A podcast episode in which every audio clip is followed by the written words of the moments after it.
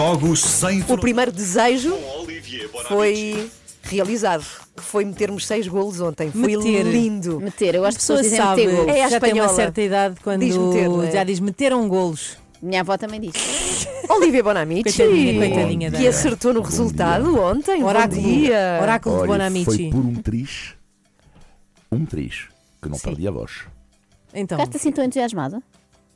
Ah não, mas Joana, não me tens que ver um jogo uh, comigo. não, não, mas tem que eu jogo a Portugal, isto é, é em cima da mesa e tudo, não?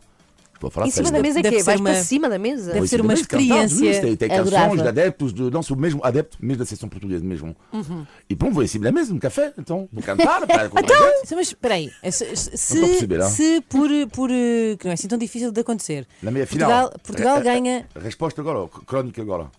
Ok. resposta agora. Então vamos lá. A resposta, a tua pergunta Ok, ok. Vai agora, então vá. Que alegria, que alegria. Finalmente, bom, toda a gente esta manhã fala de Fernando Santos e de Gonçalo Ramos, é normal.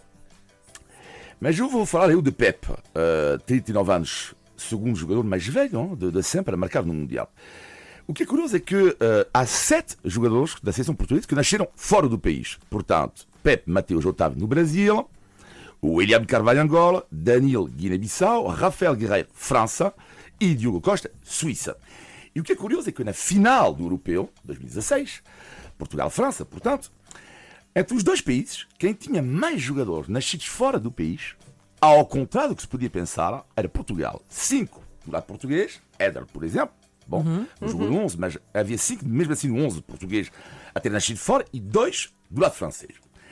E é curioso porque na altura o humorista americano Trevor Noah, que não é nada, enfim, tudo bem, deixa, quando a França ganhou o Mundial Espera, em espera, espera. 2018, Não é Trevor nada Noah, que não é nada aqui. não, não, nada que eu gosto. Ah, nada. não Não gostas do Ah, Trevor não, Noah? eu prefiro outros, mas enfim, não falamos, não vale a pena. Eu gosto muito. É, tu- tu- tens- tens Caso o Trevor esteja a ouvir, nós Mas gostamos tens, muito. tens, direito, tens, tens o direito. E que é sul-africano já agora. Quando a França ganhou o Mundial em 2018, disse Trevor Noah, afinal, a África ganhou o Mundial. E a resposta dos jogadores franceses, de ascendência africana, chegou rapidamente. Mas somos franceses. Aliás, quase todos nascemos em França, quase todos educados, formados em França, mas já está, são, são negros. eh, Negros e franceses, não é? Ah, portanto, amarela, ah, não, tu és francês. Branco de Normandia, ah, claro, tu és francês. E o que respondeu um jogador ao- ao humorista americano? Eu posso, ao mesmo tempo, ser orgulhoso de ser francês e das minhas raízes africanas. Mas já está, vivemos numa sociedade que nos pede sempre para escolher. Olivier, eh, França-Portugal, eh, meia final, ias torcer para quem? Eh, Não sei. Olivier, para quem? Não sei.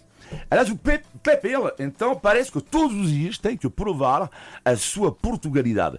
Ele que deu tudo, tudo à seleção portuguesa. Além disso, não é Pepe que faz a lei sobre a nacionalidade após cinco anos de residência em Portugal. Qualquer cidadão pode tornar-se português, portanto, se ele é português, por que raio não pode ser convocado? Pepe nunca escondeu as suas raízes brasileiras, e ainda bem. Mas a dupla cultura é algo que, pelos vistos, não vende. Escória, escória, escória. Hã?